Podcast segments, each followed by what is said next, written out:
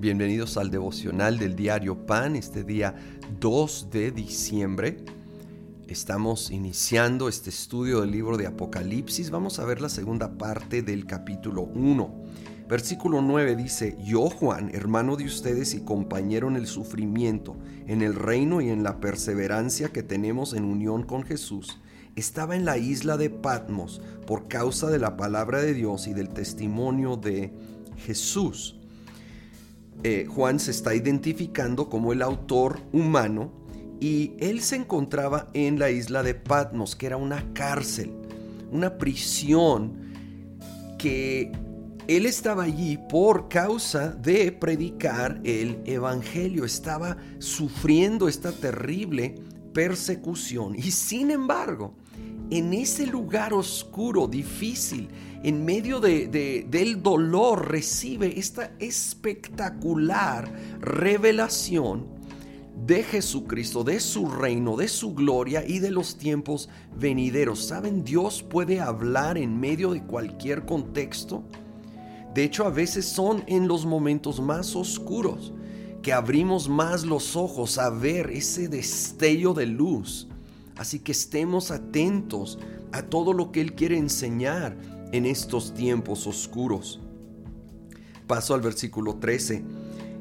Dice, bueno, desde el 12, me volví para ver de quién era la voz que me hablaba y al volverme vi siete candelabros de oro. En medio de los candelabros estaba alguien semejante al Hijo del Hombre, vestido con una túnica que le llegaba hasta los pies y ceñido con una banda de oro a la altura del pecho.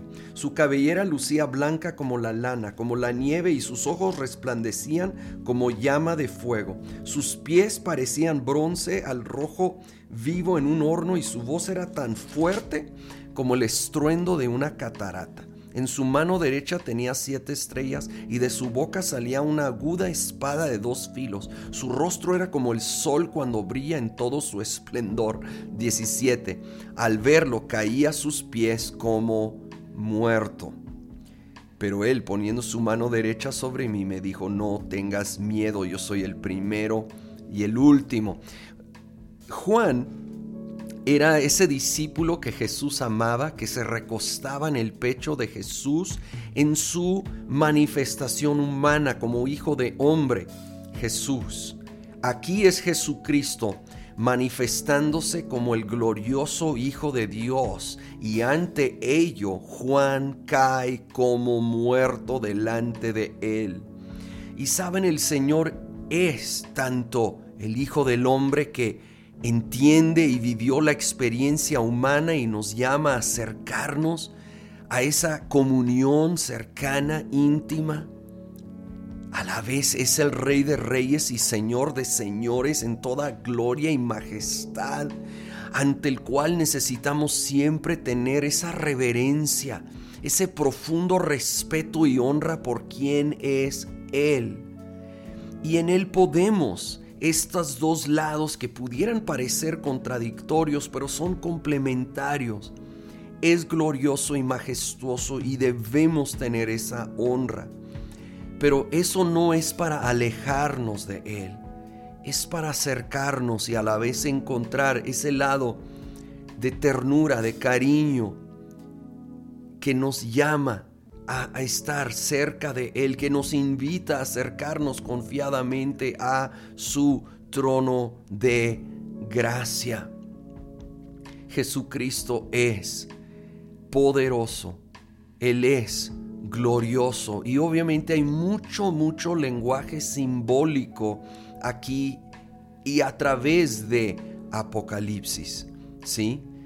Jesús aquí se representa como con una espada saliendo de su boca, pero obviamente él no vive literal con una espada saliendo de su boca. Esto habla del poder de la palabra.